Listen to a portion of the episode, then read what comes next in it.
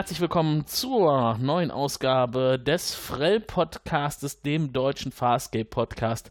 Da sind wir wieder. Wir haben uns gedacht, wir müssen euch mal wieder versorgen mit neuem Stoff, denn wenn man zu lange nichts von Farscape, der Moja und ihrer Besatzung hört, dann entstehen Entzugserscheinungen. Das können wir ja nicht verantworten. Heute nicht nur mit unserem üblichen Team, das gleich noch Hallo sagt, nein, heute auch live. Wir haben das bei Twitter angekündigt. Bin mal gespannt, ob vielleicht noch Leute dazukommen. Aktuell ist wenigstens schon mal der Twitter-Minister Klaus Backhaus dabei. Viele Grüße an der Stelle. Und viele Grüße natürlich auch nach Berlin an die Juliane. Hallo Juliane. Hallo. Und ich bin ja diesmal nicht allein aus Berlin, sondern der Sven äh, beehrt uns ja auch. Hi. Ja, ich bin auch da. Hallo euch beiden. Und hallo Klaus. Ich höre, es ist stürmisch in Berlin. Das hat dazu geführt, dass wir etwas später angefangen haben als geplant. Ich meine, wenn ihr diesen Podcast dann hört, später in der Aufnahme, denkt mal zurück, wie das war, Rosenmontag 2019, überall in der Bundesrepublik Orkane pur. Und das ist der Tag, den wir uns zum Aufnehmen ausgesucht haben. Aber zumindest hier in Köln ist es jetzt wieder ruhiger. Bei euch hoffe ich auch. Ich glaube schon. Ja, ruhig ist so das Stichwort. Die heutige Folge ist auch etwas ruhiger. Zumindest erleben wir keine großen Weltraumschlachten, dafür eher die Schlachten auf der etwas subtileren Ebene. Es geht um Folge 10114 Jeremiah Crichton, auf Deutsch Das Wunder von Aquara und der Sven weiß Näheres dazu. Äh, ja, ich versuche das mich jetzt auch mal im Inhalt. Äh, und zwar ähm, beginnt das Ganze damit, dass äh, Crichton irgendwie sehr gestresst ist scheinbar und deshalb stürmisch die Moja verlässt, die allerdings ihre eigenen Probleme hat und deshalb äh, ein Starburst äh, startet und im Prinzip einfach abhaut äh, und Crichton allein im All zurücklässt, der daraufhin auf einem Planeten strandet äh, und da einige Monate verweilt, während die anderen nach ihm suchen. Er findet da auch einen eingeborenen Stamm, mit dem er sich so irgendwie, mit dem er sich arrangiert hat, möchte ich mal so sagen. Und äh, ja, dann später, als äh, Cardago und ähm, Ryjay dann auch auf den Planeten kommen, kommt es zu einem sehr interessanten Kniff. ähm, ja, und zwar, dass äh, Ryjay im Prinzip als eine äh, Gottheit erstmal verehrt wird und Unglaublich. allerhand Probleme. Der kleine Ryjay. Genau, und äh, zu den Produktionsdaten, Regie geführt hat Ian Watson, Drehbuch hat Dark Hayes Jr., äh, geschrieben. In den USA wurde das Ganze am 30. Juli 1999 erst ausgestrahlt. In Deutschland konnten wir es dann im Pay-TV am 31. Oktober 2000 sehen und im Free-TV am 1. April 2001. Dazu vielleicht kann man noch sagen, es wurde tatsächlich überall an der richtigen Position als 14. Folge ausgestrahlt. So langsam haben sie sich eingegroovt. Ich hatte aber noch irgendwie den Eindruck, dass wir letzte Woche noch leichte Probleme hatten, äh, beim letzten Mal noch leichte Probleme hatten mit der Nummerierung unseres Podcasts.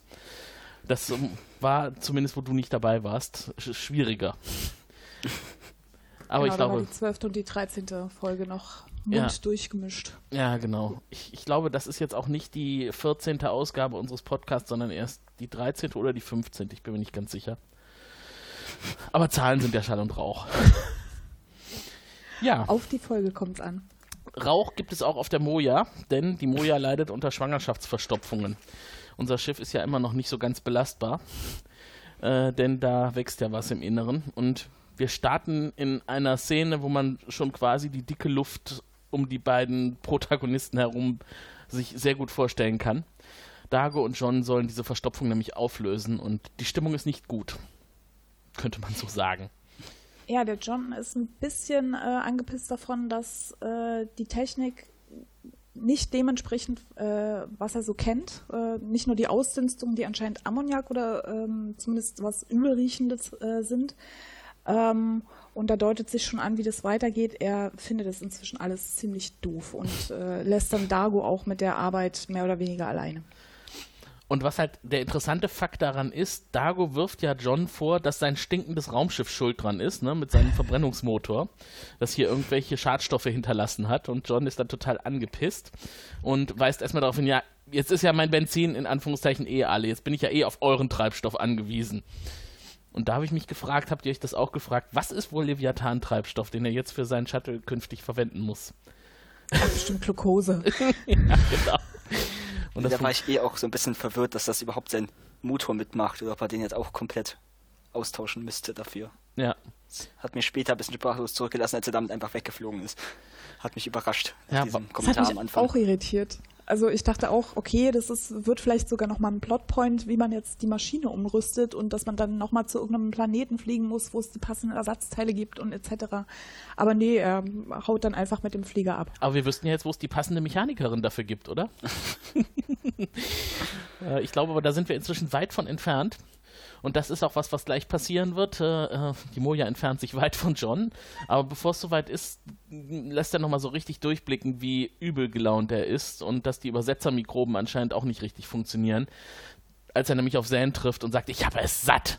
Und Zane es nicht versteht und er das halt äh, dann wirklich ähm, er in den Hals bekommt, dass ihn das aggressiver macht und er dann auch auf Zane reagiert. Du brauchst jetzt gar nicht so zu tun, als würden deine bescheuerten Übersetzermikroben das nicht richtig übersetzen und äh, versuch bloß nicht so mitfühlend zu sein. Du bist eh keine Priesterin mehr, das steht dir nicht mehr zu. also ich finde, das ist wirklich, also so diese ganze Szene noch auf der Moja da oben, äh, super dicke Luft und man, Ja, man ne?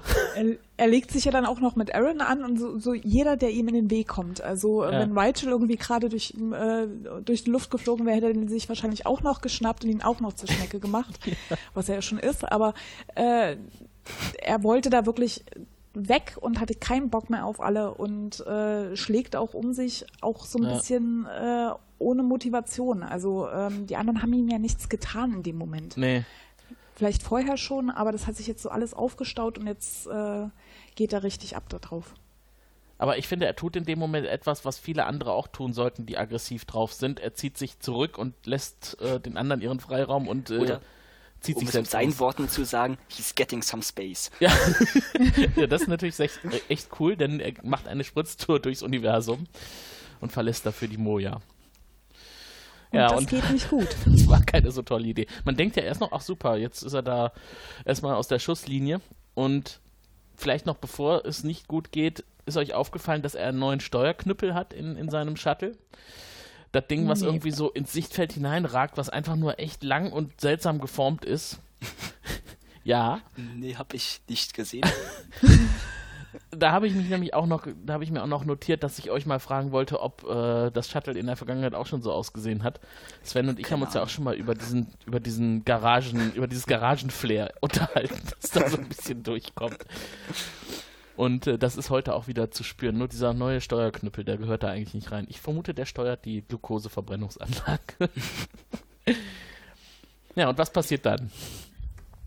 Genau, die Moja hat immer noch Verstopfung und um das Ganze aufzulösen und um ihr äh, ungeborenes Kind äh, zu schützen, geht sie in Star Drive und lässt John mehr oder weniger zurück. Ja, scheiße. Und bevor es soweit ist, äh, kündigt Pilot ist ja irgendwie drei Sekunden vorher an, ne? Und die ganze Besatzung kriegt das halt mit und Rigel hat dann noch diesen netten Spruch, aber ich hasse diese Raserei, alles hektisch und stressig. Und eigentlich nur darauf bedacht, dass das für ihn jetzt unbequem ist. Dass John halt noch irgendwie draußen ist und gerade so hinter der Moja ist und genauso in diesem Starburst-Schweif hängt, ist halt für ihn, glaube ich, noch ein bisschen schlimmer. Aber wir haben wenigstens ein schönes CGI, oder? Ja, das auf jeden Fall. Und dass, dass äh, John noch in den Drive hinten drin ist, ist ja auch äh, später dann wichtig, warum sie ihn überhaupt so lange suchen. Weil er wird ja sozusagen äh, zurückgestoßen Ja. äh, und bleibt dann eben nicht an der Stelle, wo sie ihn zurückgelassen haben. Mhm. Ist noch ganz cool, dieser, dieser trockene Spruch von ihm, oh Gott, ich bin ein toter Mann, als die Moja weg ist. Weil er halt wirklich so irgendwo ganz allein im Weltraum rumhängt und jetzt eigentlich keine Chance aufs Überleben hat. Ja, wo er auch recht hat. Also ich weiß ja nicht, wie weit sein Flieger äh, kommt normalerweise, aber dass da ein Sternsystem in der Nähe ist, ist ja nicht sehr wahrscheinlich. Und dann auch noch ein bewohnbares, wo es auch noch andere Leute gibt, mit denen man sich gut äh, verständigen kann. Ja. Das reicht nicht unwahrscheinlich, glaube ich. Aber praktisch, oder? Also ich finde, äh, wenn er jetzt schon so einen Planeten findet, auf dem er stranden muss, dass er dann ausgerechnet auf so einem Planeten landet, der stark an Hawaii erinnert. Australisches Hawaii vielleicht so ein bisschen. ähm, Denn die nächste Szene ist ja die, dass wir ihn mit Vollbart entspannt auf seinem Shuttle sonnenbadend, wie man erstmal denkt, liegen sieht. Da war ähm, ich auch erstmal überrascht. Ich dachte mir so, er hat länger überlegt, lebt, als ich das ihm vorher zugetraut hätte, ehrlich gesagt. Ja. Ja, ich, ich habe mir notiert, Robinson Crusoe im All. Ja. Robinson Crusoe habe ich mir auch notiert. Und dahinter noch in Anführungszeichen Hipster-Bartschnitt. Ja, der, der Bart ist echt nicht gut. Nee. Also der ist wirklich, wirklich nicht gut gemacht. Der, der, sieht sowas von falsch aus. Der ist einfach nur perfekt gestylt, ne? Der ist halt nicht so wild gewachsen, wie es eigentlich sein müsste. Irgendwie hat er anscheinend in seinem Shuttle so einen Notrasierer dabei gehabt, mit dem er es zumindest in Form halten konnte. Nee, wenn, also es, später gibt es noch ein paar Nahaufnahmen und dann siehst du auch ordentlich, dass da, dass der schon sehr stubbelig ist. Also dass der nicht gerade ist. Aber er ist halt überhaupt nicht auf die Haarfarbe abgeglichen und nichts. Mhm. Ich poste jetzt mal im Chat für alle, die uns gerade zuhören, einen Link auf dieses Bild. John und sein Bart. Hey, das ist praktisch, dass man während der Aufnahme quasi Zusatzinfos liefern kann. Alle, die diesen Podcast erst später in ihrem Podcatcher hören, die haben jetzt leider das Nachsehen oder das Nachhören in Anführungszeichen. Aber wir können das Bild ja in die Shownotes hängen, dann seht ihr es auch. Ich finde, der Bart sieht ganz ordentlich aus, zumindest aus der Ferne, aber falsch wie, wie Hund natürlich. Ja, und er, er liegt da nicht, um sich zu sonnen. er hat andere Aktivitäten im Sinn. Ähm, Nein, er ist auf der Jagd. Er ist auf der Jagd. Und zwar hat er sich ein, äh, also zuerst sieht man, dass er offensichtlich angelt. Er hat da so eine äh, kleine, äh, so einen kleinen Klinker, bo eine Boje, wo er dann auch sehen kann, ob irgendwas anbeißt. Und er hat noch eine clevere Abschutzvorrichtung, äh, dass sobald irgendwas Größeres dranhängt und äh, an dem Köder nibbelt, ja. äh, das dann äh, mit einem Speer erdolcht wird. Was ich schon ziemlich äh, gut finde, aber er ist ja auch Wissenschaftler, Erfinder da liegt es ja auch nahe, dass er sich dann was äh, einfallen lässt, was eben nicht irgendwie äh, durch den Faulheit Wald kennt keine Grenzen. Ja. Wenn genau. man selbst zum Angeln zu faul ist, dann entwickelt man halt man ein, eine Selbstschussanlage. ein Armbrustangel-Harpunendings, um Wasserkäfer überdimensionierte zu erschießen. Und das Wasser der Angel sieht nicht, so, sieht nicht so lecker aus, oder? Naja, also weiß ich nicht. Gegrillt. Also, ja. Ich war auf genau. jeden Fall äh, beeindruckt. Ich meine, es hat sich ja ein bisschen bewegt, das Ding. Mhm. Irgendwie, das muss halt eine äh, Puppe sein, die auch scheinbar gut unter Wasser funktioniert. Das ja. irgendwie möchte ich hervorheben, dass ich das überraschend fand. Na, ich finde, das kann man aber von Jim Henson auch erwarten, vom Creature Workshop, dass man da wenigstens ja. was Ferngesteuertes baut. Muss ja nicht unbedingt trotzdem alles wasserfest sein. Nee, das stimmt natürlich. Mhm. Ja, und, und jetzt erfahren wir auch, dass äh, John offensichtlich nicht alleine auf dem Planeten ist, weil während er ziemlich äh, abgehalftert aussieht in seiner äh, zerrissenen Hose und äh, mhm. mit freiem Oberkörper und dem großartigen Bart kommt dann nämlich eine junge Dame daher und die sieht schon ziemlich rausgeputzt aus. Perfekt gestylt. lila Klamotten. Lila, orange mit Bambus im Haar. Alles sehr schön zurechtgemacht, perfektes Make-up. also irgendwie scheinen die da doch auf dem Planeten alles zu haben, was man braucht, um ein äh, zivilisiertes Leben so zu führen, dass man es in der Wildnis führen kann. Ja, ich habe mich in dem Moment gefragt, warum geben die nicht John irgendwas Vernünftiges zum Anziehen? Also egal, was man von den Farben hält, aber in seiner Hose, die offensichtlich schon bessere Tage erlebt hat, der wird ja nur eine Hose dabei gehabt haben. Mhm. Das ist ja dann nach einer Weile auch nicht mehr so schön. Das ist der Kirk-Effekt. Oberkörperfrei, der Hauptdarsteller so oft wie möglich. Das mögen die Fans. Ja, aber wenigstens so eine lila Hose. ja, äh, genau, die lila Hose. Also ich finde, in dieser Folge sehen wir noch genug Lila. Ich bin froh, dass Crichton nicht auch Lila trägt. Das ist vermutlich auch der Grund dafür. Ja. Dass man das hier nicht so gegeben hat. Aber, Aber stimmt, inhaltlich ist ein bisschen fragwürdig. Diese nette Dame, die da am Strand auftaucht und die er dann mal direkt anflirtet, wobei es äh, eigentlich ja nicht von ihm ausgeht, aber er bietet ihr an, sein Mal, das er gerade erlegt hat, mit ihr zu teilen. Und da scheint sie nicht abgeneigt zu sein irgendwie mag, mag sie ihn wohl, denn sie hat ihm eine Himmelskarte mitgebracht. Und das finde ich jetzt sehr schön, dieser Vergleich, der gleich kommt. Ne? Also das ist auf so einem Stück Stoff gemalt und sie fragt ihn, ach, wo auf dieser Himmelskarte, wo liegt denn dein Heimatplanet? Und dann sagt er, okay, das kann ich dir zeigen. Warte, legt die Himmelskarte hin und sagt dann so, auf dieser Karte ist meine Heimat ungefähr, nimmt sich einen Stein vom Boden und wird ihn jetzt gleich auf die Karte dahin legen, wo die Erde ist. Nein, tut er nicht. Er wirft den Stein einfach sehr weit weg ins Wasser. Da, da hinten. Ja, ein beeindruckender Wurf. Ja, das auf jeden Fall. Bei mir war wahrscheinlich nicht mal im Wasser gelandet, aber egal. Ja. Wahrscheinlich hat er mit diesem tollen Wurf direkt den nächsten Wasserkäfer erschlagen.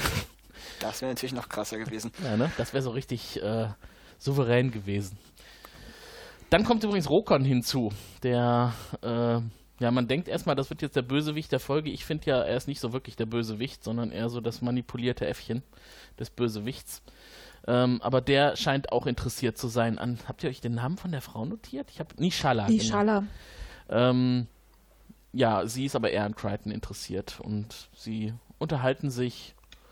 Und was mich da sehr verwirrt hat, das werdet ihr nicht mitbekommen haben, weil ihr es auf Englisch gesehen habt. Ich habe es auf Deutsch gesehen. Der hat die deutsche Stimme von Tiak von Stargate bekommen. Und das ist. Hätte auch, ich auch so nicht erkannt. Auch wegen der Hautfarbe verwirrend. Also irgendwie passt das nicht so wirklich in meinen Kopf rein, diese Stimme zu dieser Person.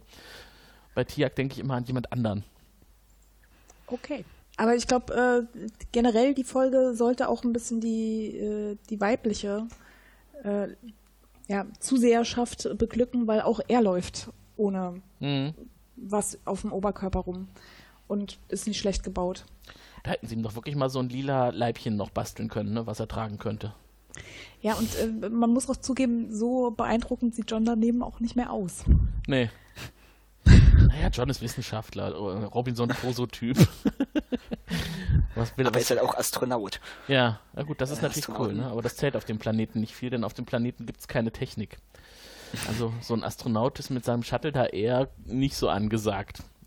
Außer bei Nishala. Die mag ihn. Ähm, Aber was ich mir notiert habe, bevor wir zur Moja gehen, ähm, John scheint total glücklich dort zu sein. Also äh, mhm. Der wirkt entspannt und äh, jagt da ein bisschen, unterhält sich mit den Eingeborenen und ist äh, total ausgeglichen, was man, was man ja von ihm sonst nicht so kennt. Also er versucht sich ja immer bei der Moja-Crew mehr oder weniger zu rechtfertigen, wie er ist, wie er auftritt, mhm. wird immer so ein bisschen ähm, dafür verspottet. Und hier ist er er selbst und äh, fühlt sich anscheinend ganz zufrieden. Ja, vor allem der Unterschied zu dem, was er vorher auf der Moja für ja. eine Stimmung hatte und dem, was er jetzt auf dem Planeten so an Stimmung zeigt, das ist ja tiefenentspannt dagegen. Also irgendwie scheint er sich mit seiner Situation da ganz gut abgefunden zu haben, hat man den Eindruck. Ja. Aber das zeigt halt auch, und das soll der Bart uns ja auch signalisieren, so ganz äh, dezent, er ist da schon eine Weile. Ähm, hat also tatsächlich doch schon viel Zeit da verbracht und weiß anscheinend immer noch nicht, das, was er als nächstes erfährt, bevor wir nämlich auf die Moja gehen, dieses Tier, was er da erschlagen hat, dieses Schaklum, das war nur ein Baby, ein quasi kleines, eine kleine Version und so kurz vor dem Alter, wo man es eigentlich gar nicht mehr hätte töten dürfen, das wirft Rokon ihm nämlich noch ganz nett vor, um mal hier die Fronten zu klären. Vielleicht war es auch der erste, den er geangelt hat. Erfolgreich. Sonst hätte er es ja vorher schon gewusst.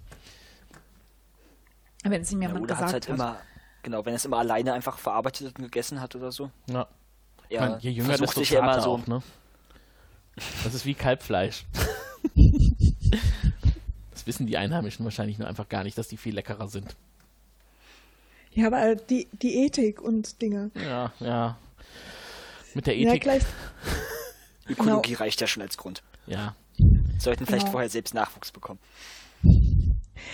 Gleichzeitig erfahren wir, dass äh, John zwar gestrandet ist, aber dass die Moja Crew ihn noch nicht aufge aufgegeben hat, weil die suchen ihn ja auch äh, kräftig, sind sich aber nicht wirklich einig, wie lange sie denn das noch machen sollen, weil sie ja offensichtlich schon ein paar Monate da mit zugebracht haben. Und ähm, aber nett, oder? Von denen, also ich ja. war total überrascht, dass die nach ihm suchen. Ja, also wirklich nach drei Monaten immer noch. Mhm. Da habe ich mich gefragt, war Crichton überhaupt schon drei Monate an Bord der Moja? ja, ich glaube schon. Also ja, von mir schon, aber es hat mich trotzdem überrascht. Also, so lange suchen hätte ich von denen auch nicht erwartet. Also den ja. Zeitsprung fand ich ein bisschen zu groß irgendwie, um es glaubhaft zu finden. Was mich eher überrascht hat, ist, dass ausgerechnet Jan so äh, oder Zen äh, sagt, naja, langsam müssten wir mal aufhören, mhm. weil, seien wir mal ein bisschen pragmatisch, wir finden ihn eh nicht und der ist eh selbst schuld und äh, äh, der Einzige, der sich so für ihn einsetzt, ist eigentlich Dago. Ja, aber Dago macht das ja auch eigentlich nur, weil er darauf wartet, dass Aaron irgendwann sagt, es reicht jetzt, ne? Also er fühlt sich schuldig, weil er die Stimmung auf der Moja damals, als John dann gegangen ist, angeheizt hat, indem er ihn so unter Druck gesetzt hat mit dieser Verstopfungsgeschichte und dass er jetzt nicht gehen kann. Und Aaron selber will natürlich auch jetzt nicht unbedingt auf John verzichten. Und ich glaube, Zane ist einfach noch, wir erinnern uns an die letzte Folge, ihr ist ja doch einiges von ihrer Kontrolle genommen worden. Momentan eher so ihren dunklen Trieben so ein bisschen ausgeliefert. Denn sie ist ja insgesamt in der ganzen Folge auch recht stutenbissig, oder? So ein bisschen, ja. ähm, ja, so, und äh, Zane. Und wir erfahren, genau, wir erfahren, dass äh, Dago mehrere Herzen hat. Das fand ich einen sehr schönen, sehr mhm. subtil eingeworfenen äh, Fakt. Dass sie, äh, Zen ist es, glaube ich, die ihm sagt, naja, du denkst du mit deinem Herzen und mhm. äh, er so, ja, aber lass mein Herzen in Ruhe, das ist hier, so bin ich halt. Ähm, ist halt nicht so on, äh, in your face, sondern einfach so, ja, das ist halt äh, meine Anatomie und es fließt dann halt auch in, in meine Redewendungen mit ein. Mhm. Ja, das wussten wir auch vorher tatsächlich noch nicht. Wir wissen ja inzwischen schon, dass das Blut bei Lux Luxanern äh, hell fließen muss, aber dass es von zwei Herzen gepumpt wird. Wieder eine neue Info, die wir hinzufügen können. Interessant. Und auf dem Planeten passiert in der Zwischenzeit auch was Interessantes. John trifft auf den, auch da habe ich mir notiert, welchen Titel er trägt. Grand Seigneur, Grandeur. Das ist der Leiter des Ortes. Grandier. Grandier. Davor möchte ich noch ganz kurz einwerfen, wo er da auf dem ja. Weg ins Dorf ist, hat er auch jetzt eine lila Weste an. Und die sieht sehr witzig aus, wenn er die trägt. Also die ist immer viel zu klein irgendwie. Das ist halt so ein Jäckchen. Das ist, äh, hat halt keinen praktischen Nutzen, soll einfach nur hübsch aussehen. Ja. Ja, tut's nicht. Tut's nicht unbedingt, aber. Na gut, wenn man zum Dorfchef geht, dann muss man sich ja auch ein bisschen fein machen. Er hat ja auch sein weißes T-Shirt noch rausgesucht, was er dann schön darunter tragen kann. Aber mit dem kann er ganz gut, ne? Mit dem Chef vom Dorf hat man den Eindruck. Die sind so auf einer Wellenlänge, denn er bekommt ja direkt den Platz auf der rechten Seite angeboten und das ist ja was ganz Besonderes. Ja, und äh, John nimmt ihn nicht sofort an. Also das fand ich ziemlich beeindruckend, dass er dann sagt, naja, und äh, ich will eure Bräuche respektieren und neben dir da sitzen ja nur die äh, die Krieger, die irgendwas vollbracht haben und ich möchte jetzt auch nicht die anderen mhm. dadurch abwerten. Also er scheint da schon sehr äh, sich bewusst zu sein, dass er ein Außenseiter ist und dass er vielleicht auch vorsichtig sein muss, wie er die Kultur beeinflusst. Mhm. Äh, das geht ja auch eigentlich in die Richtung, was der Grandeur mit ihm besprechen möchte. Ähm, er fragt ihn ganz konkret, was jetzt mit seiner Tochter ist, denn Nadesha, äh, Nishala, Nishala. Ist, ist, seine Tochter und er wollte jetzt von John mal erfahren, was ist denn jetzt hier eigentlich los zwischen euch? Äh, äh, liebt sie dich? Liebst du sie? Wie geht das weiter? Und John weiß das komplett von sich. Er sagt, das ist nicht das, was äh, los ist und äh, ich wohne ja auch außerhalb eines Dorfes, ich möchte mich nicht einmischen hier in eure Lebensverhältnisse und das, äh, das ist nicht so. Geht nicht von mir aus. Ja, aber wir erfahren ja auch, dass sich offensichtlich die Frauen dort die Männer aussuchen und nicht andersrum. Mhm. Und äh, dass er im Zweifelsfall da auch einfach nicht so viel mitzureden hätte. Ja. So habe ich es jedenfalls aufgefasst. Ja, eigentlich eine ganz interessante, ganz interessante Gesellschaftskonzeption, die da in ihrem Dorf leben. Und vor allem, ich fand es auch interessant, dass es einfach so eingeworfen wurde, ohne groß thematisiert ja. zu werden weiter. Mhm. So, das fand ja, ich, ich wirklich ganz nett ist, glaube ich, bei Farscape oft so, dass sowas reingeworfen wird, ohne dass man das äh, zu einem großen Thema macht, sondern es wird einfach als äh, ist halt so wahrgenommen. Mhm. Das fand ich auch mal sehr angenehm. Das stimmt. Die Priesterin des Dorfes, das ist ja eher so der Typ berechnende Hexe, würde ich jetzt mal sagen, und das dürfte es treffen. Die sieht von außerhalb des Zeltes, dass John jetzt neben dem Dorfchef sitzt und neben ihr steht ihr Sohn. Und das ist natürlich der, den wir schon kennen, der eben auch am Strand zu sehen war, Rakon oder Rokon. Rokon. Genau, und äh, sie erwartet ja von ihm, dass er auch mal ein bisschen Engagement zeigt und dass eigentlich er ja auf der Seite des Grandeurs sitzen sollte. Und wann hast du zuletzt neben ihm gesessen? Ich möchte, dass du das mal werden wirst. Also musst du jetzt schon früh anfangen, deine Zukunft zu planen. Und das ist halt so wirklich schon das Gift, was sie in die in den Kopf ihres Sohnes reingießt weil der scheint ja wirklich jetzt nicht so von Grund aus schlecht zu sein. Zumindest am Anfang hat man sogar fast noch den Eindruck, er könnte auch mit, mit John befreundet sein. Ne? Mhm. Das ja. ist aber wirklich seine Mutter, die ihn da beeinflusst, dass er eher so auf die Gegenseite wechselt und anfängt, Initiative zu zeigen, um seine Machtposition auszubauen. Also die, meinst, seine um Mutter. seiner Mutter einen Gefallen zu tun? Ja, im, im Endeffekt schon. Ja, vor allem erfahren wir auch, sie erklärt ihm ja mehr oder weniger eindeutig, dass er schon Lishala heiraten muss, um mal die Chance zu haben, so dieser Oberguru zu werden. Mhm.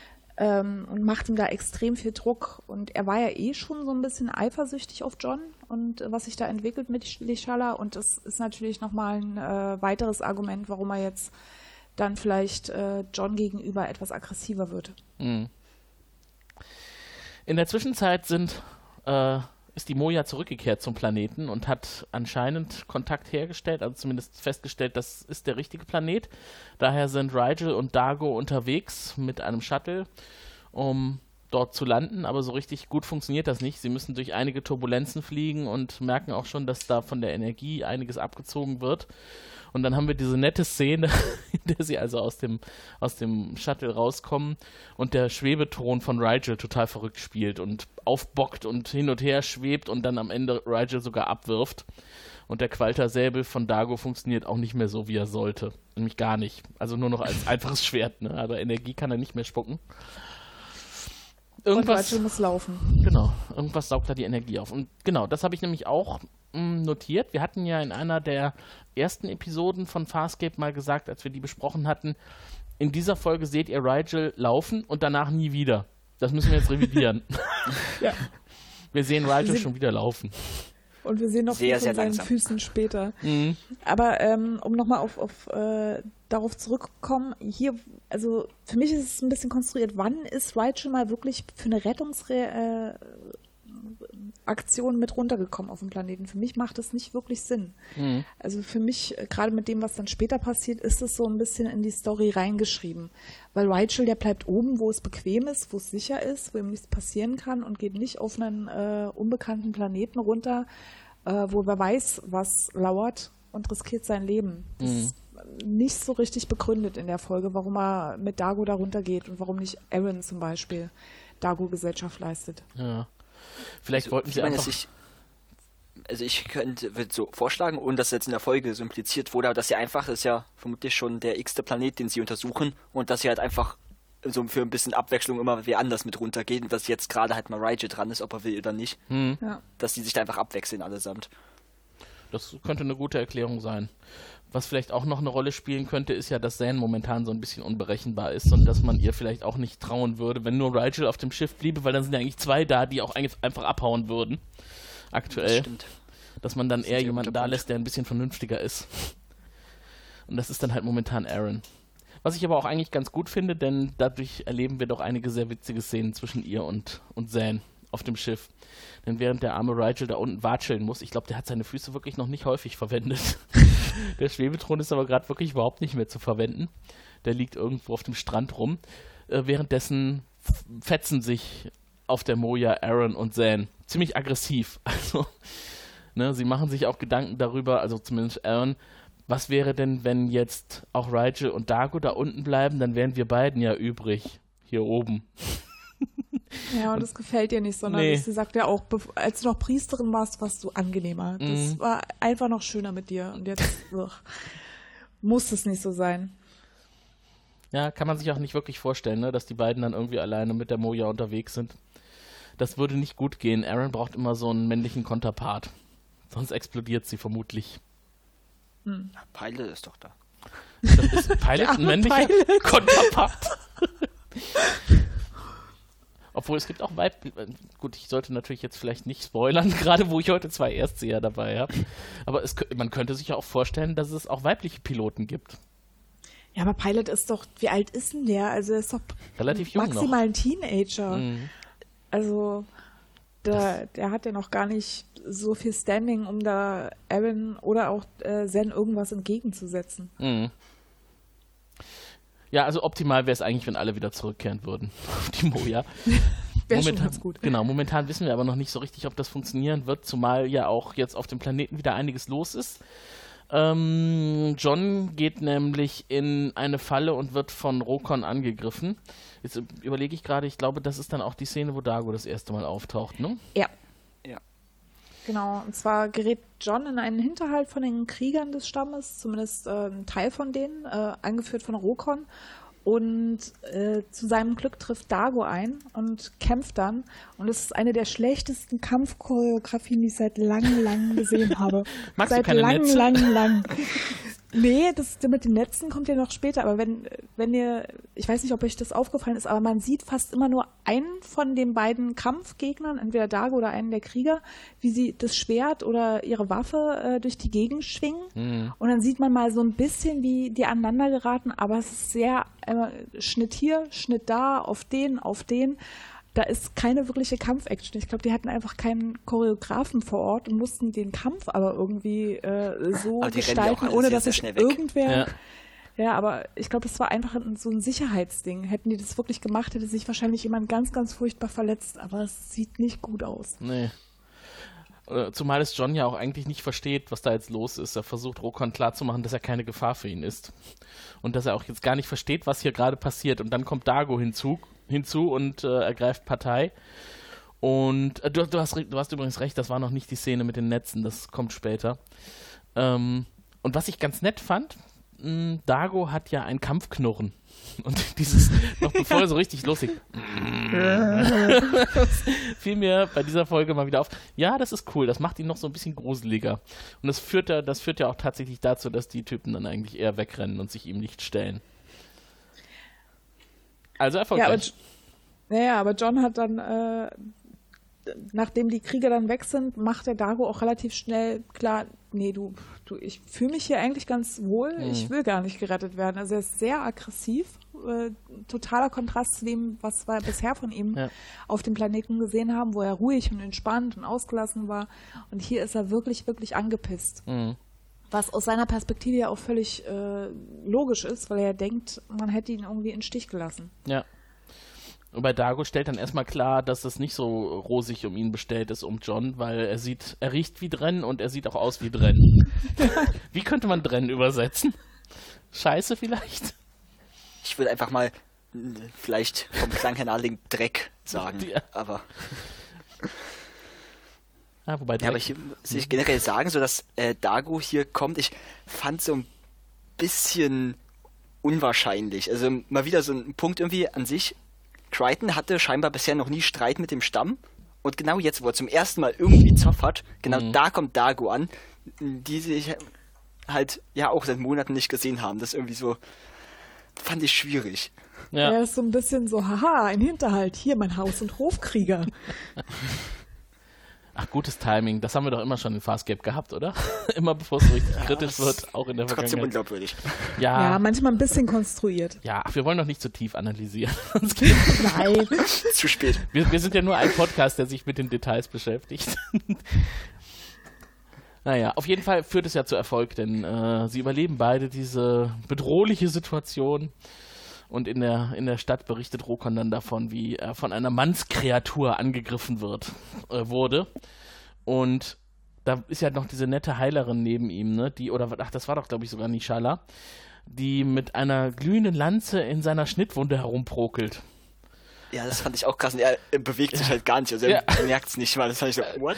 Ja, ja, weil der hat halt auf seinem perfekten Oberkörper einfach da so quer über die Brust so einen richtig tiefen Schnitt und sie gar nicht so, dass man auch das Gefühl hätte, sie hat da irgendwelches medizinisches Wissen, um ihm da zu helfen. Es wirkt jetzt nicht so professionell. Also Hauptsache glühend und Hauptsache spitz und scharf und äh, ja. Aber Es nicht wird so, halt dass. es- ordentlich ausgebrannt. Also Nee, eben nicht, eben halt nicht. so. Es wird nicht ordentlich ausgebrannt.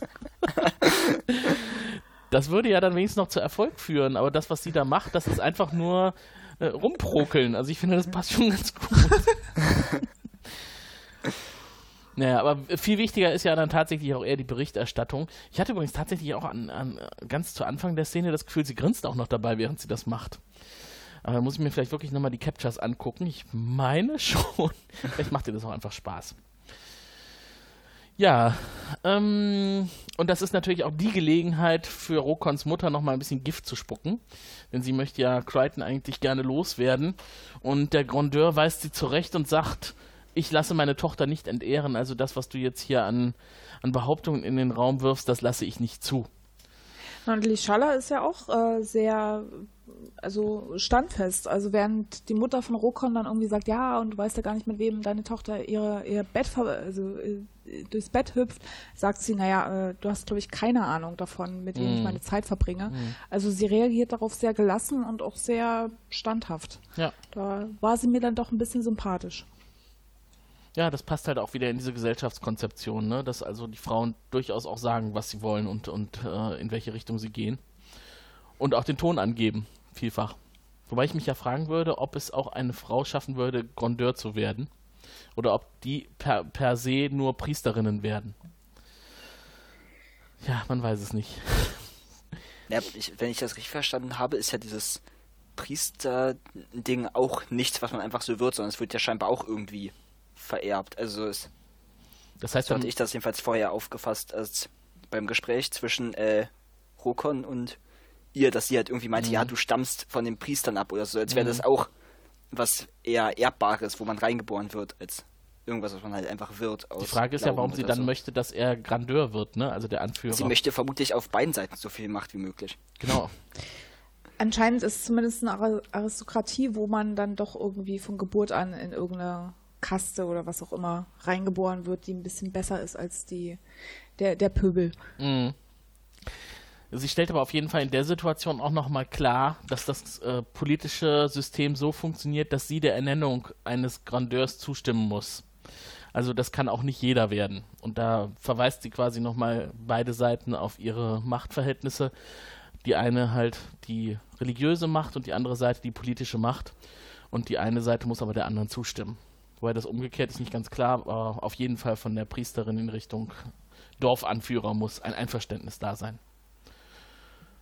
Ja, so, und dann ist äh, John zurück im Lager und stellt dann halt fest, dass auch Rigel da ist. Und er macht dann beiden Vorwürfe. Und Rigel pennt in Johns Lager und die Füße sind so süß. ja, ne? Und die bewegen sich. Mhm. Wunderbar. Also er ist ja eh schon, also die Puppe ist ja eh schon so lebendig.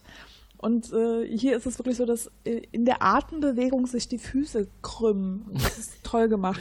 Ganz, ganz großartig. Ja, also ich glaube, dass das tatsächlich auch ein kleines Abenteuer für den Puppenspieler war, dass der da in dieser Außenkulisse mit Rigel unterwegs sein musste. In der Regel ist er ja eher auf der Moja oder in irgendwelchen Innenkulissen mhm. und hier musste man ihm ja immer so ein Untergestell quasi unterbauen, damit da jemand drunter sitzen konnte. Es ist ja kein kleiner Zwerg, der in der Puppe drin ist, sondern eher so eine Art Handpuppe. Ja. Die von unten gesteuert wird. Aber das sieht man tatsächlich, also man, man vergisst das, wenn man Farscape schaut. Und es ist wirklich eine süße Szene gewesen, wie er da so liegt. Aber Ruhe wird er nicht lange genießen können, denn John ist natürlich immer noch stinksauer, weil aus seiner Sicht ist ja die Moja abgehauen und hat ihn da im Stich gelassen und ähm, das wirft er den beiden jetzt halt auch vor und sagt, äh, ihr habt mich äh, verlassen und habt mich alleine gelassen. Und dann muss Dago das Ganze erstmal aufklären, dass die Moja autark reagiert hat und dass sie das eigentlich getan hat, weil John nicht geholfen hat, den Druck abzubauen, der da sich bei ihr aufgebaut hat. Und dass sie immerhin drei Monate lang nach ihm gesucht haben. Ja, und äh, Johns Reaktion ist auch so ein bisschen so, oh, okay, ja. hm, dann habe ich jetzt drei Monate, war ich wütend auf euch, unbegründet, hm, wie reagiere ich jetzt? Also es, er, er entschuldigt sich nicht ja. oder so, sondern es ist wirklich so, oh Mist, damit ja. völlig fehlinterpretiert die Am, am besten rede ich gar nicht mehr drüber. Ja, ja. ist ja dann eigentlich auch passé, das Thema, kommt nicht mehr auf. Ähm, er ist ja trotzdem glücklich da und will ja eigentlich trotzdem nicht mehr wirklich weg. Ja. Hat man momentan auch den Eindruck, ne? Ist das nicht auch schon die Szene, wo er Dago sagt, hier, warum nicht auf dem Planeten bleiben? Es ist doch wunderschön hier. Also ich fühle ja, mich hier wohl. Ne? Warum sollten wir weiter durchs Weltall hetzen und auf der Suche nach einem Zuhause, das wir eh nie erreichen werden? Hier kann man es doch gut aushalten. Ja, Zumal und der jetzt gerade ja eh. Die Problem ist, hier wird, glaube ich, auch nochmal explizit gesagt, dass es nicht nur ein äh, lokaler Ausfall bei Dago und Raja beim Land war, sondern dass auf dem ganzen Planeten scheinbar keine technischen äh, Geräte funktionieren. Mhm. Irgendwie, dass sie jetzt gerade, selbst wenn sie wollten, eh nicht einfach so wieder wegfliegen könnten. Genau, und an dem Problem arbeitet man ja an anderer Stelle. Auf der Moja ist äh, Aaron inzwischen hat sie etwas bekommen und das möchte sie Zan zeigen. Zan ist aber nicht so einfach zugänglich in dem Moment. Sie meditiert nämlich. Oder das, was äh, delvianische Pau so tun, wenn sie mit geschlossenen Augen im Raum sitzen und nicht schlafen, wie sie ja direkt klarstellt. Ne? Sie sammelt ihre Konzentration, damit sie effektiver arbeiten kann. Ja. Das sieht nach effektiver Arbeit aus. Ja, das nennt sich Naptime. ähm, sie stellt das aber tatsächlich klar, ich schlafe nicht und äh, ist auch dann direkt wieder da. Und Aaron hat etwas mitgebracht, nämlich einen topografischen Biodruck, den Pilot angefertigt hat. Und den will sie jetzt Zane zeigen. Und das ist so ein durchsichtiges, so eine durchsichtige Folie, auf der halt die Landschaft abgebildet ist, denn ähm, man hat ja hier keine Möglichkeit, irgendwelche Energieformen auf dem Planeten abzubilden, denn äh, die, da gibt es ja keine Energie. Haben wir schon mal darüber geredet, wie, wie sinnlos durchsichtige Folien sind zum Lesen? also das hat man ja nicht nur bei Farscape, das hat man ja auch bei Battlestar Galactica und bei zig anderen Serien. Man liest einfach nicht ordentlich gedrucktes auf Folien. also wenn man nicht gerade, wenn man nicht gerade einen beleuchteten, beleuchteten Tisch drunter hat oder irgendwas Helles, dann ist es total sinnig. Das ist halt Science Fiction. Ja, aber ne, auch, auch Science Fiction muss irgendwie logisch sein. Ja. Gerade Science Fiction eigentlich. Also ich möchte ja nur sagen, bei Babylon 5 gibt es immerhin noch Zeitschriftenautomaten, aus denen sich echte lesbare ja, ja, Papierzeitschriften ziehen lassen. Das ist realistisch. Und die werden recycelt danach. Die werden auch recycelt, richtig. Nee, ich, ich äh, finde es auch seltsam. Aber vielleicht sind ja diese Folien, auch diese Biofolie, die Aaron ihr da mitbringt, gar nicht dafür gedacht, in der Gegend rumgebracht zu werden, sondern irgendwo eigentlich stationär auf einem auf einem Lichttisch betrachtet ja, zu werden. Moja sieht man nicht so aus, als ob es da irgendwie Lichttische gibt. Lichttische gibt. Darf ich euch an die Krankenstation erinnern, beziehungsweise das Labor von Zan, wo dieses äh, große Display angebracht ist, mit dem man auch schön die, die Leute durchleuchten kann? Vielleicht ist das auch so eine Art Röntgenbild. Alter. Ach, ich weiß es doch auch nicht. Ich wollte ja nur mal in den Raum geworfen haben. Ja, auf jeden Fall kommen sie dann auf eine großartige Idee. Aaron möchte nämlich eine geschützte Energiequelle zum Planeten schicken, weil sie haben jetzt auch schon rausgefunden, dass anscheinend da keine Energie existiert und die Energie ja irgendwie abgezogen wird und das auch der Grund dafür ist, dass sie mit dem Shuttle keinen Kontakt mehr haben. Und ja, das müssen sie jetzt irgendwie bauen und das müssen die beiden zusammen hinkriegen.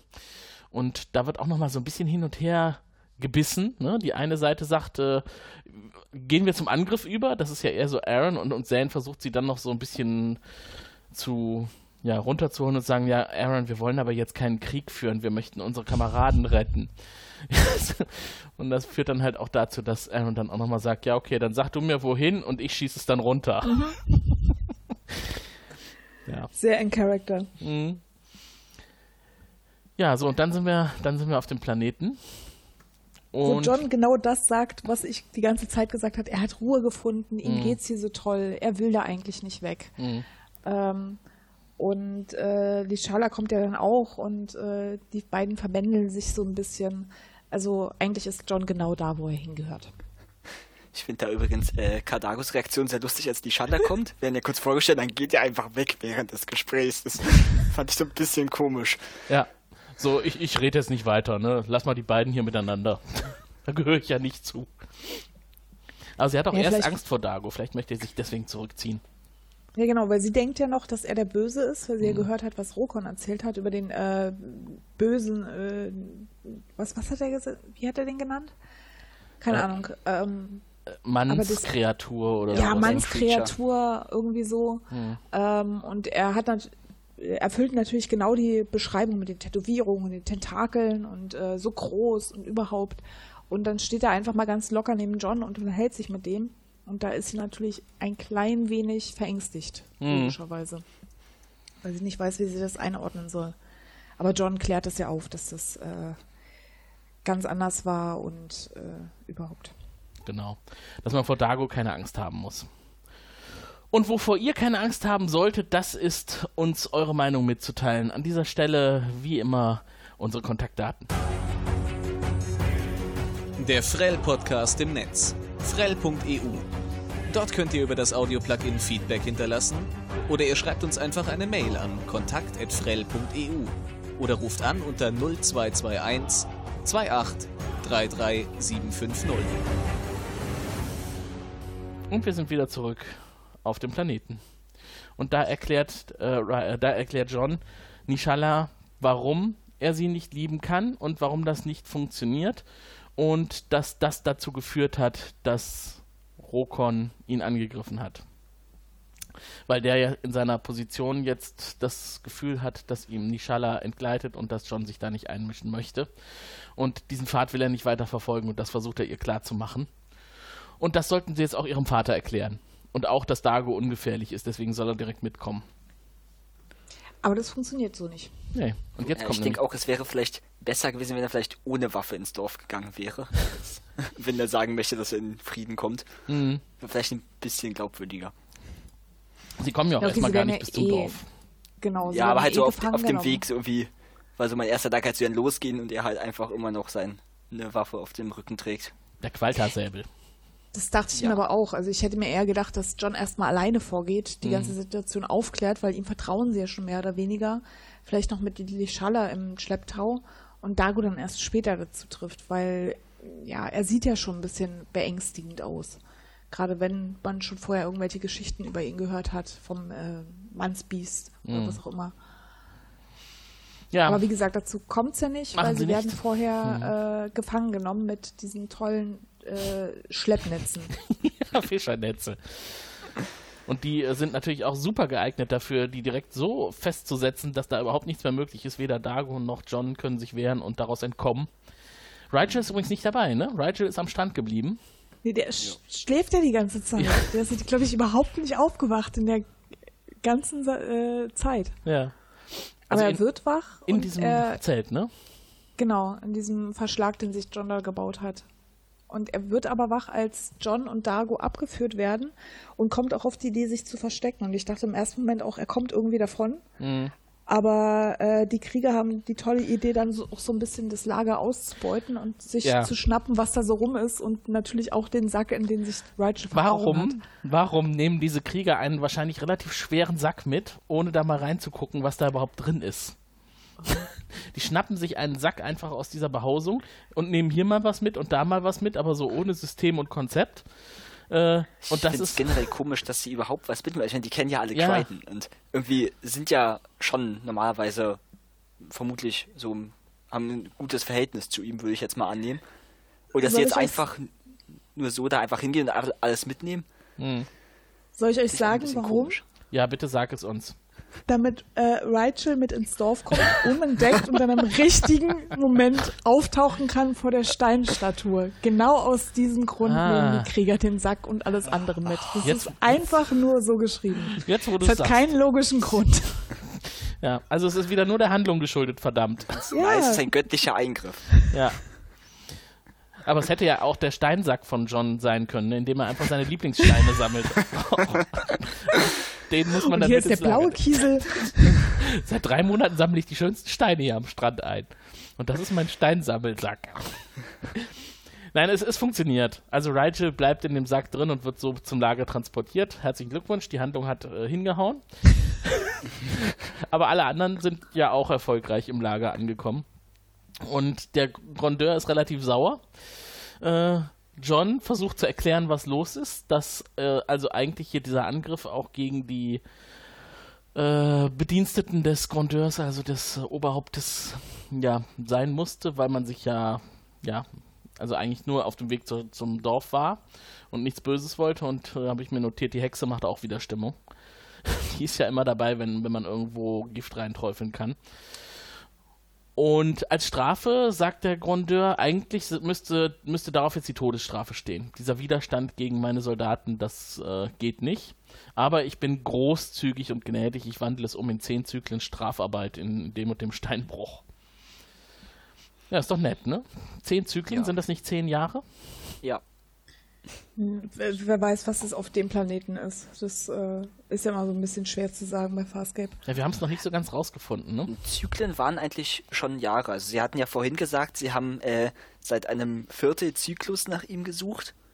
Und dann später ja, okay. hat äh, John darauf reagiert, ihr habt drei Monate nach mir gesucht. Mhm. Also so ein Zyklus ein Jahr wird schon ungefähr hinkommen. Mhm.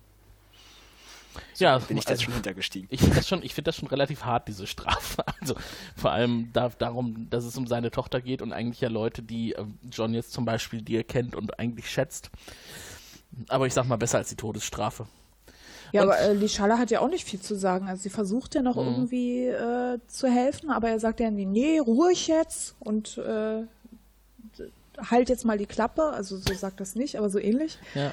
Ähm, weil man hätte ja denken können, weil sie gerade so ein Standing hat, dass äh, sie dann sagt, nee, ich habe das verfolgt und es war gar nicht so und überhaupt und dass sie dann freigelassen werden, aber er lässt sie ja gar nicht äh, zu Wort kommen. Hm.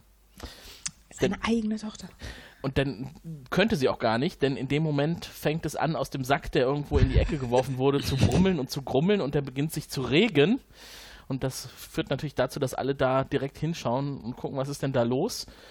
Und dann stellen sie fest, als sie den Sack halb runtergezogen haben, da steckt ein Hynerianer drin, ein Rigel. Und das finde ich ist auch so eine nette Szene, wo dann halt der Sack so halb runtergezogen ist und nur der Kopf rausguckt. ne, das haben sie irgendwie ganz nett gemacht. Und die Reaktion darauf ist überraschend, würde ich mal sagen. Hätte ich nicht gedacht. Äh, denn sie äh, packen Rigel nicht und werfen ihn zu den übrigen Gefangenen. Nein, sie verneigen sich und verbeugen sich vor ihm. Und das kann John erstmal überhaupt nicht verstehen. Dass bis, er, bis er den Felsen sieht. Das fand ich übrigens, also ich fand Ja. es ein bisschen vorherschau, äh, vor- vorhersehbar, aber diesen Cut auf diesen Felsen, der nur so vage geformt ist wie der Kopf eines Hynerianers, ja. der ist schon sehr schön mit der Sonne im Hintergrund, das so anstrahlt und äh, dann der Cut zurück zu Rachel, so, oh, okay, eine Ähnlichkeit. Ähm, fand ich sehr süß gemacht, vor allem weil man in den nächsten Szenen, wenn man Rachel sieht, ihn auch von hinten beleuchtet sieht. ja. Und dieser Ich fand Felsen. das gerade mit dieser Beleuchtung von hinten ehrlich gesagt ein bisschen too much. Also man hat halt fast nichts mehr erkennen können, was so zu sehen war. Ach, ist ein bisschen schwierig. Ich find, fand gerade die Kombination der Felsen ganz interessant, ne? denn es war ja nicht nur ein Felsen, der aussieht wie Rigel, sondern es waren zwei Felsen, die man aber nur dann als das Gesicht von Rigel erkennen konnte, wenn man halt so in einem Winkel von Ja. unten drauf geguckt hat. Weil- John das vermutlich auch vorher schon erkannt. Das ist der Ja, einzige Grund. Oder? Genau, ja, ja, das ist der einzige Grund, weil sonst wäre das Thema ja schon längst vorher gelöst gewesen. Äh, denn nur in dieser Kombination aus diesem Winkel Richtung Sonne geguckt, ergibt sich halt aus den beiden Felsen ein Rigel-Gesicht. ja, und anscheinend scheint ja Rigel da irgendwas Besonderes zu sein, denn alle äh, werfen sich auf die Knie und beten ihn an. Und dann klärt sich natürlich, warum das der Fall ist. Die Statue zeigt, er scheint irgendwas Besonderes zu sein. Und Rigel ist halt der Souverän dieser Leute. Findet er toll. Nee, er sagt noch, äh, er will nicht ihr Gott, sondern ihr Souverän sein. Also Ja. das ist es ja. Er will ja nicht verehrt werden als religiöse Identität, sondern als Souverän. Und das ist für ihn schon ein wichtiger Unterschied. Mhm. Weil er sich, glaube ich, auch bewusst ist, was der Unterschied ist, weil er keine Wunder verbringen kann. Mhm. Aber er findet es toll. Also Es sind, es gerade so mit dem ganzen Luxus und so weiter. Das ist, das ist schon annehmbar. Das kann man machen. Endlich wird er mal wieder behandelt, wie er es verdient. Ja, ja. eben, hat er ja schon lange darauf verzichten müssen. Und wir lernen, dass von den 10.000 hynerianischen Rassen, die es überall im Weltall gibt, wir hier endlich mal eine gefunden haben, die die Staatsgewalt ihres großen Souveräns Rigel anerkennen und seinem Befehl folgen. Und ja, vielleicht gibt es davon noch mehr. 10.000 Planeten ist ja nicht gerade wenig. Na, vor allem, weil er auch noch erklärt, äh, ja, wer weiß, wie genau groß mein äh, Reich ist. Ich meine, so viele und es könnte sich nach dahin ausdehnen und nach dahin ausdehnen. Äh, das fand ich schon, weil man vorher mal gehört hat, wie groß es sein soll, man sich gar nichts darunter vorstellen kann. Er, er anscheinend auch nicht, aber das ist auch okay so. Ja. Er muss die ja gar nicht alle kennen. Irgendwo sind sie überall verstreut und verbreiten das Herrschaftsgebiet Und zahlen ihm Steuern. Hynerias. Ja, das, ich glaube, das kriegen die hier eher nicht hin. Das stimmt, aber das ist, glaube ich, so sein Hauptgedanke daran, wenn er Ja. von seinem großen Reich erzählt. Ich glaube, noch wichtiger ist ihm, dass ihn die Leute anbeten. Also nicht anbeten im Sinne eines Gottes, sondern anbeten als der große Herrscher der Hynerianer. Ja.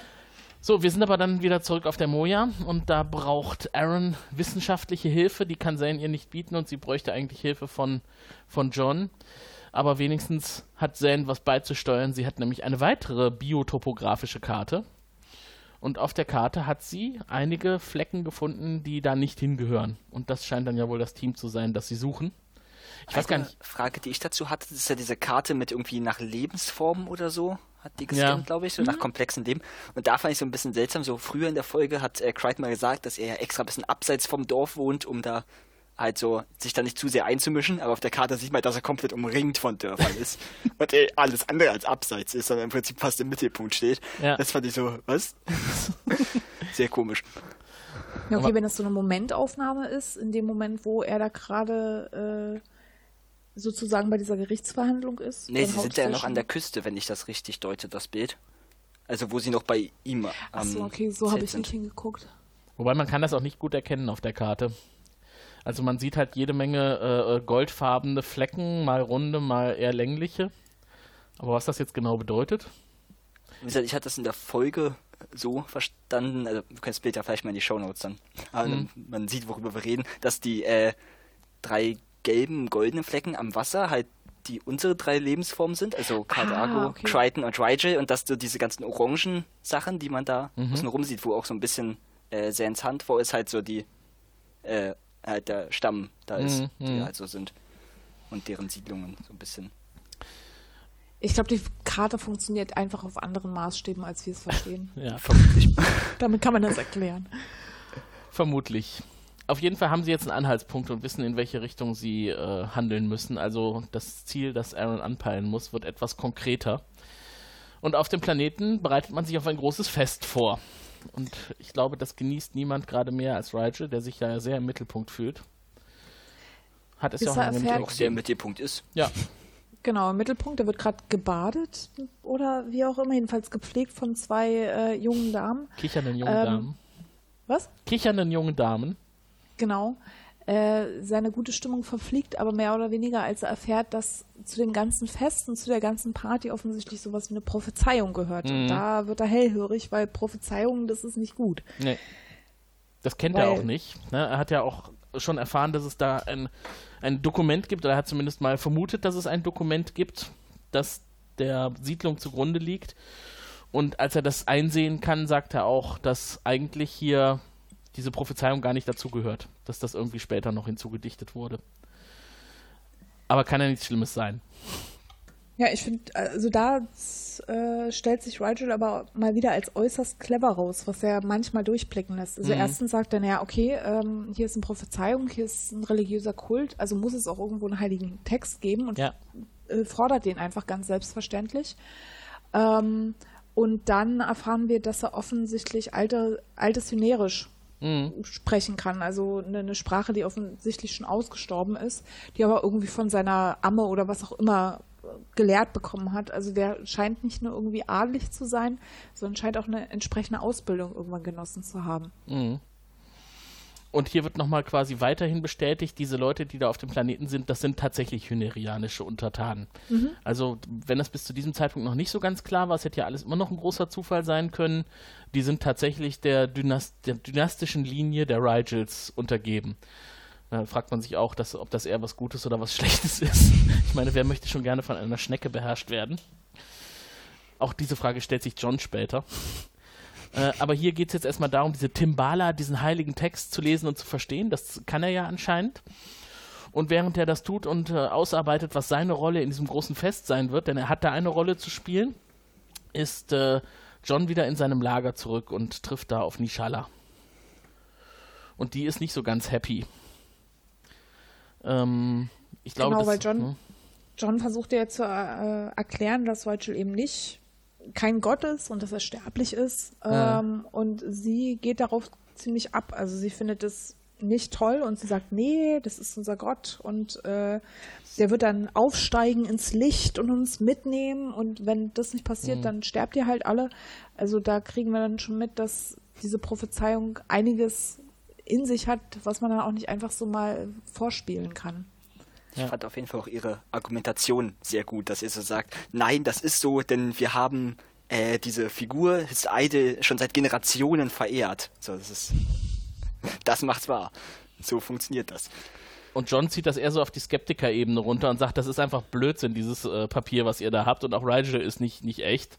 Äh, weil dass er tatsächlich derjenige ist, der da in diesen Prophezeiungen genannt ist, das glaubt halt irgendwie John auch immer noch nicht. Denn was von ihm erwartet wird, er muss emporsteigen und muss sie ins Licht führen. Das kann er sich nicht vorstellen. Was ja auch was ja auch offenbart wird, dass wenn das nicht passiert, dass dann im Prinzip Ryger getötet wird. Mhm und aus irgendeinem Grund müssen Crichton und Cardago auch gleich mitsterben. Ja, sie sagt sogar, das ist nicht nur ein einfaches Töten, ne? Sie sagt, wenn er der Falsche ist, werden sie, werden sie alle, also John, Rigel und Dago, einen äußerst qualvollen Tod sterben.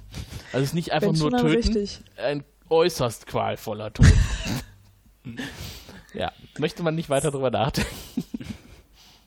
Es muss sich ja dann eben auch lohnen. Genau. Und Rigel hat währenddessen herausgefunden, dass diese Aquana, dieses Volk, ähm, von Rigel dem Zehnten auf dem Planeten abgesetzt wurde und das nicht so ganz koscher war, was da ablief. Denn anscheinend wurden die vorsätzlich auf dem Planeten eingesperrt, in Anführungszeichen. Denn dieses, diese Funktion, dass elektrische Geräte nicht funktionieren und dass die Energie abgezogen wird, das ist kein natürliches Phänomen, das ist ein bewusst herbeigeführtes Phänomen von einem seiner Vorfahren. Und äh, hier finde ich eigentlich auch wieder ganz schön, dass man auch sieht, dass Rigel das nicht billigt. Ne? Also mhm. man könnte meinen, er ist ja voll auf der Linie seiner Vorfahren und dass ihm eigentlich egal ist, wie es anderen geht, aber er ist hier tatsächlich ein souveräner Herrscher und er möchte, oder man hat den Eindruck, er kann es nicht zulassen, dass sein Volk hier so behandelt wird, auch wenn es von einem seiner Vorfahren etabliert worden ist. Okay, jetzt natürlich die Frage, was er von seinen Vorfahren hält. Ich meine, wurde er nicht auch von irgendwie von seinem Neffen oder Cousin oder mhm. so entthront? Also die scheinen sich ja untereinander auch nicht unbedingt grün zu sein. Mhm.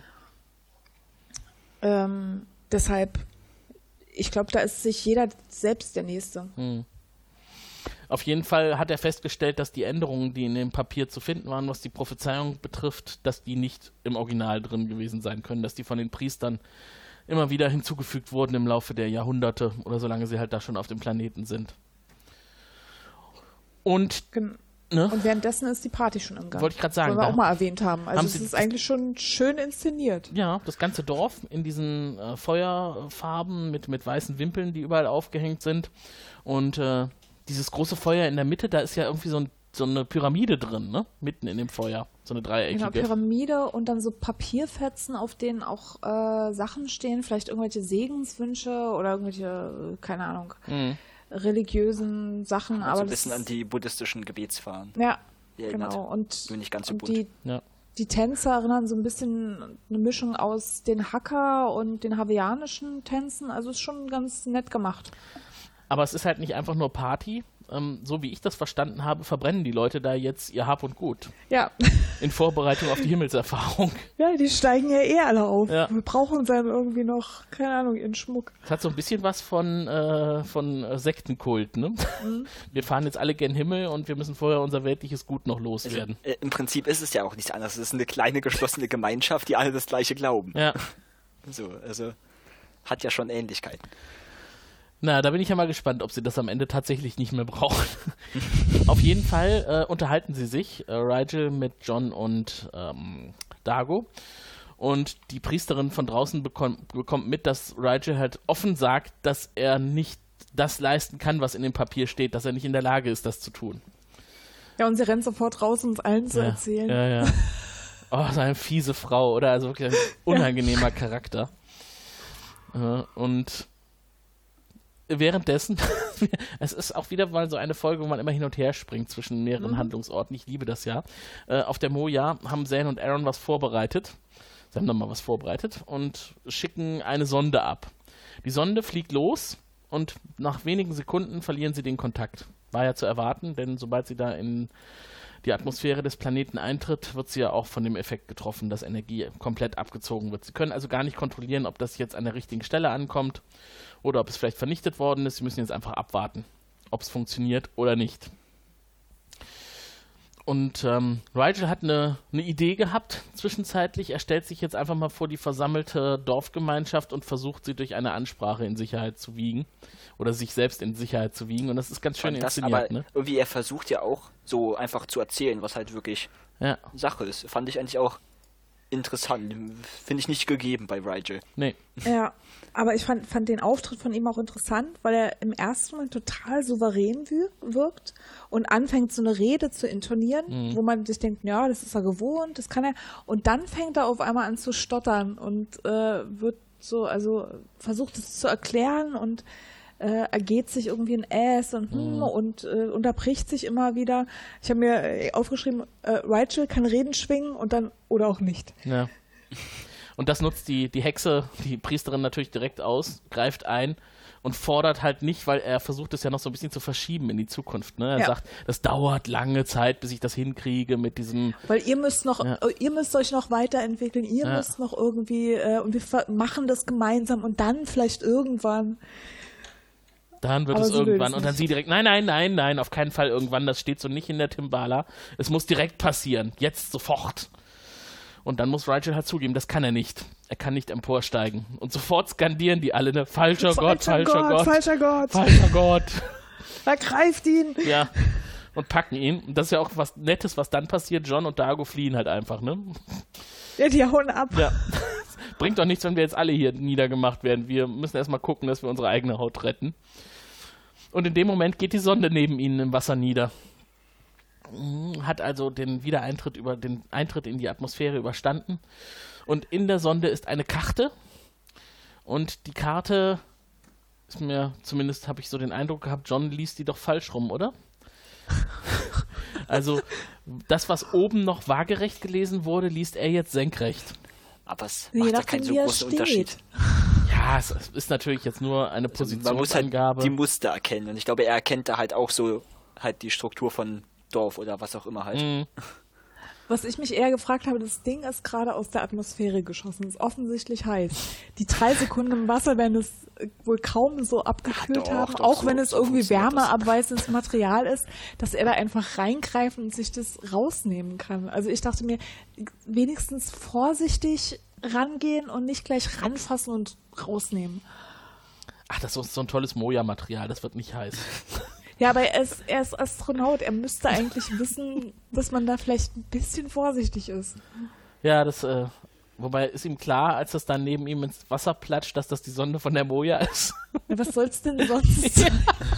ja, eigentlich schon. Was anderes kann es nicht sein. Aber ja, seine Hand überlebt das Ganze. Gott sei Dank. Ähm, in der Dorfgemeinschaft wird Rigel gerade feierlich zum Feuer getragen, denn jetzt wollen sie ihn rösten. Und da kommt John hinzu und versucht das aufzuhalten und sagt, ja, in der Vergangenheit wurde hier ein Dämpfungsgerät installiert und das sorgt dafür, dass ihr keine Energieform halten könnt. Ähm, eure Vorfahren haben euch Maschinen hier gelassen, genau. Priester sind böse und haben das alles verändert. Führt auch wieder dazu, dass die Priesterin ihm da widerspricht. Und keiner glaubt ihm. Und Rigel versucht das noch zu bekräftigen und er sagt, er kann es sogar beweisen. Anhand des heiligen Textes. Ja. Das genau. ist wichtig. Anhand des heiligen Textes. Und dann, ah, aber den hat doch keiner gelesen, außer den Priestern. Wo Rigel hat es getan. Und dann bekommt Rokon den Auftrag, er soll John töten. Und er versucht noch mit bisschen, ihm irgendwie zu, ja. Äh, bisschen komisch finde bei der äh, Rokons Mutter, deren Name ich gerade wieder nicht weiß. Der wird gar nicht ähm, genannt. Ähm, Hab auch eben mal geguckt. Ähm, auf jeden Fall irgendwie, also sie weiß ja scheinbar, was da eigentlich drinsteht und was Sache ist und so.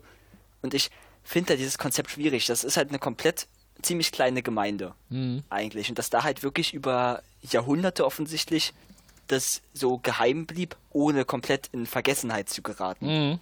So finde ich doch ein bisschen unwahrscheinlich. Also ich meine, aus 1984 haben wir doch alle gelernt, dass man, wenn man äh, Wissen geheim halten möchte, man es im Prinzip für alle verändern muss. Mhm. So und nicht nur in der Öffentlichkeit oder so. Und vor allem, scheinbar weiß nur sie das. Hatte sie jetzt irgendwie keine Nachfolgerin oder Nachfolger oder so, dem, der auch jetzt die Texte schon lesen kann oder so? Finde ich auch schwierig irgendwie so. Mhm. Wie das jahrhundertelang funktioniert hat und dann ab ihr nicht mehr oder? Hm. Du weißt natürlich nicht, das sind Kolonisten, ob es das einzige Dorf dort ist. Also kann ja sein, dass es vielleicht noch andere Siedlungen auf, auf der Welt gibt und die können ja auch Handel miteinander betreiben und etc. Hm. Das könnte natürlich sein. Erfahren wir halt nicht. Wir erfahren es nicht. Aber wir erfahren gleich, wo das Gerät zu finden ist, das dafür sorgt, dass alles gedämpft wird. Das ist ja das, was John jetzt sagt. Äh, hier, ich bitte noch etwas Geduld. Äh, ich muss jetzt erstmal gucken. Ich weiß nicht so genau, wo es ist. Ich habe zwar eine Karte, aber äh, da ist jetzt nicht so ganz genau drauf verzeichnet, wo das Gerät zu finden ist. Und in dem Moment, ich glaube, das ist mitten in der Kampfszene mit Rokon, ne? Als er genau, dann auf den Boden Tumult. fällt. Genau, dann sieht er die, die kleinen Handabdrückchen auf dem Felsen, der ja Rachel irgendwie ähnlich sehen soll, schließt seine Schlüsse und schnappt sich dann Rachel mhm. einfach. Sehr, sehr süß so. Ja. Ach, komm mal hier und äh, halt mal deine Hände genau dahin. Ähm, und es wirkt dann auch, der Felsen äh, bricht irgendwie auf und Licht äh, bzw. Energie schießt in den Himmel. Mhm. Ähm, und das, was vorher nicht funktioniert hat, nämlich der äh, Sessel von Rachel, dieser Schwebesessel, äh, kriegt dann wieder Energie und das fand ich beeindruckend, also wirklich, wirklich beeindruckend. Ja. Schwebt dann direkt zu Rachel, so nach dem Motto, ah, da ist mein Herr, ja. den muss ich durch die Gegend tragen. ähm, und erfüllt die Prophezeiung, indem er in den Himmel äh, wenigstens ein paar Meter schwebt. Ja, und hat einen super geilen Gesichtsausdruck dabei drauf. Ja. Aha, ja, ich bin vielleicht kein Gott, aber ich kann mich über euch alle erheben und von oben auf euch herabsehen. Und zum Licht kann ich euch vielleicht auch führen. Aber er hat sie jetzt indirekt zum Licht geführt, dadurch, dass die Statue zerbrochen ist und die Dämpfungsvorrichtung kaputt gegangen ist, stehen ihnen ja wieder alle Wege offen.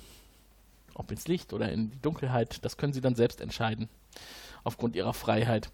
Ähm, dass der Schwebethron so zu ihm hingekommen ist, also ich meine, der war anscheinend schon im Dorf, ne? Also zumindest lag er nicht mehr am Strand, war in relativer Nähe.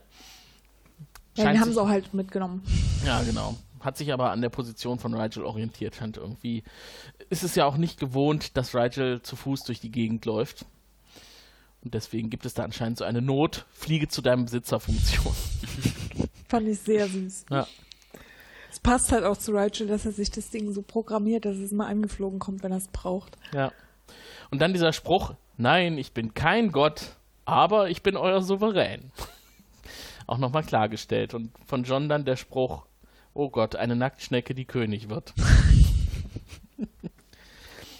ja. Im Original ist noch äh, äh, The Slug Who Would Be King. Also noch mal wieder eine irdische Anspielung. Mhm. Genau, und dann passiert auch nicht mehr viel. Dann haben wir noch ein bisschen Happy End, mhm. bla bla. Also die kriegen Proviant und alle haben sich lieb und Rachel unterhält sich nochmal mit dem Oberguru, äh, wie es weitergehen soll, aber äh, das, das war's dann auch eigentlich schon, mhm. wenn ich mich nicht irre. Ja, viel. Ist eigentlich auch so einen ganz netten äh, Kniff, ähm, dass äh, sie eigentlich alle da bleiben wollen. Also dass sie im Prinzip einerseits auf den Messias warten, mhm. aber eigentlich gar nicht erlöst werden wollen, weil es ihnen so gut gefällt. Ja. Sie haben jetzt zwar irgendwie alles nett. verbrannt, ne? aber irgendwie doch nicht. Denn es ist auf jeden Fall noch genug übrig, was man Rigel mitgeben kann. Jede Menge Futter. Äh, auch irgendwas Besonderes noch, ne? Irgendwas ganz Besonderes, was Rigel super lecker fand. Irgendwelches Trockenfleisch. Ja. ich, ich, glaube, das waren tatsächlich diese Krabben oder so am Anfang. Ich glaube, die hießen auch Shaklums oder wie auch immer. Ah. Aber dann in irgendeiner verarbeiteten Form auf jeden Fall dieser ja. Gesichtsausdruck, den er dann drauf hat, als er die serviert bekommt, muss ja wirklich unglaublich lecker gewesen sein. Außerdem haben sie ja noch bergeweise Proviant bekommen, den sie mitnehmen können. John bekommt nochmal die Gelegenheit, bleibt doch auch hier bei uns, aber er lehnt ab. Er will zurück zur Menschheit, da gehört er hin. Und am, ich glaube, die Schlussszene ist dann eigentlich nochmal, dass er sagt zu Dago, wenn ich auf die Moja zurückkehre, dann muss ich mich bei einigen entschuldigen. Und Dago sagt dann nur ganz trocken, vergiss es, Mensch.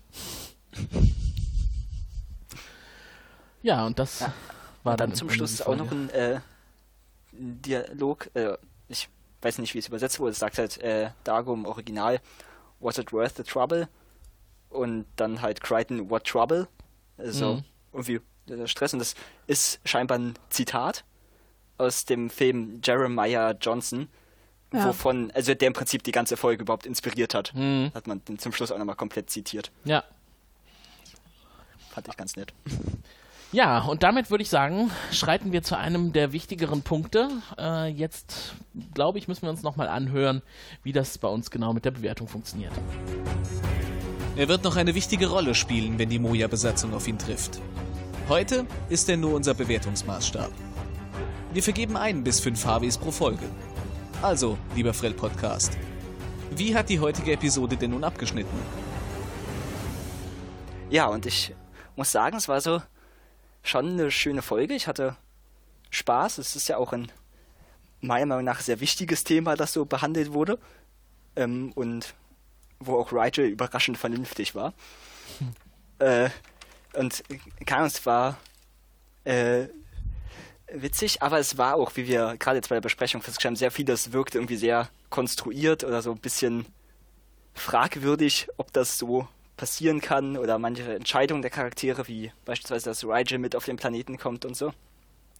Also, dass es definitiv auch viele Schwächen gibt in dieser Folge, von den grellen Farben mal abgesehen. äh, ich glaube, da würde ich dann tatsächlich äh, 3,5 von 5 Harveys geben. Ah, okay. Dann mache ich mal weiter. Sieht's bei dir aus, Juliane? Genau. Äh, ich bin nicht ganz hoch, ich schwanke so ein bisschen zwischen einer 2,5 und 3 HWs. Äh, aus den genannten Gründen, es ist teilweise schon echt konstruiert. Rachel auf dem Planeten, äh, Rachel ist im Sack und kann dann irgendwie äh, die Prophezeiung erfüllen etc. Ähm, bleibt, glaube ich, bei den 3 HWs muss aber dazu sagen, ich glaube, die Folge hätte viel, viel besser funktioniert, wenn die Szenen auf der Moja nicht stattgefunden hätten, sondern wenn man es wirklich aus der Perspektive nur von John erklärt, äh, erzählt hätte, weil das hat mich immer wieder rausgeworfen. Deshalb mhm. ähm, war eine kurzweilige Folge, war unterhaltend, aber schreiberisch hatte sie wirklich Unzulänglichkeiten. Äh, da erwarte ich ein bisschen mehr. Okay. Ich ähm, habe für diese Folge heute drei HWs vorgesehen. Ich war ähm, durchweg von einer Sache genervt. Das haben wir nicht angesprochen, aber das wollte ich am Ende auch nochmal erwähnen. Ähm, leider grassiert das bei Farscape so ein bisschen. Es stört mich nicht immer so, wie es mich in dieser Folge gestört hat, aber die Hintergrundmusik nervt.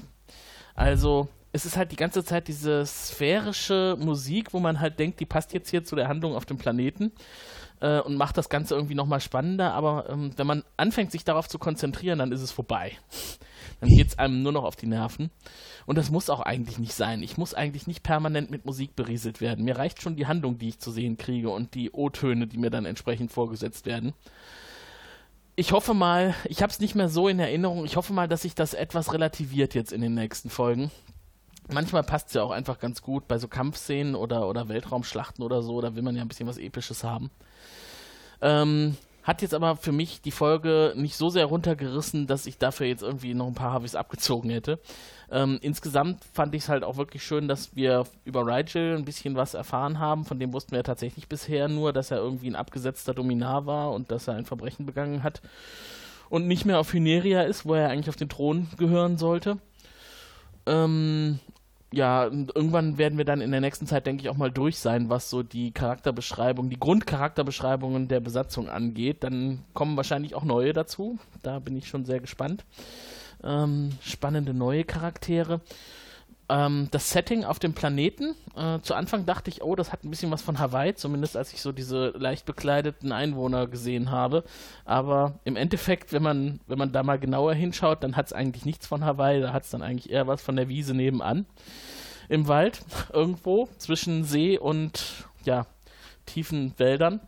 Aber trotzdem finde ich, dass die Produktion da das Maximum rausgeholt hat, was möglich war. Also auch immer wieder mal so diese Überblendungen auf die Berge im Hintergrund.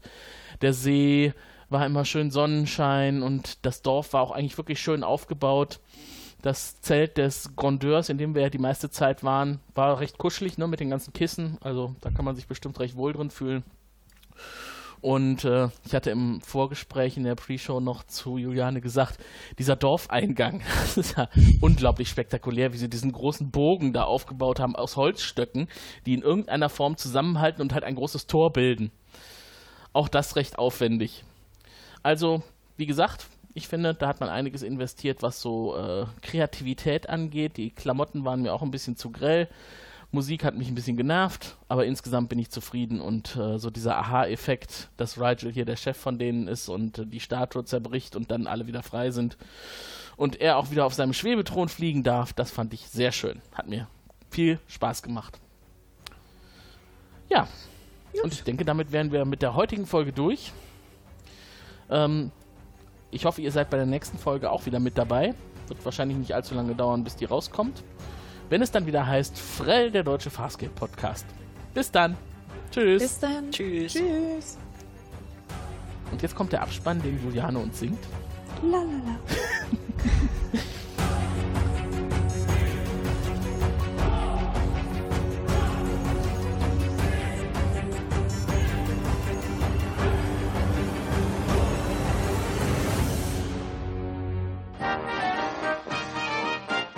Eine Produktion des Podcast Imperiums.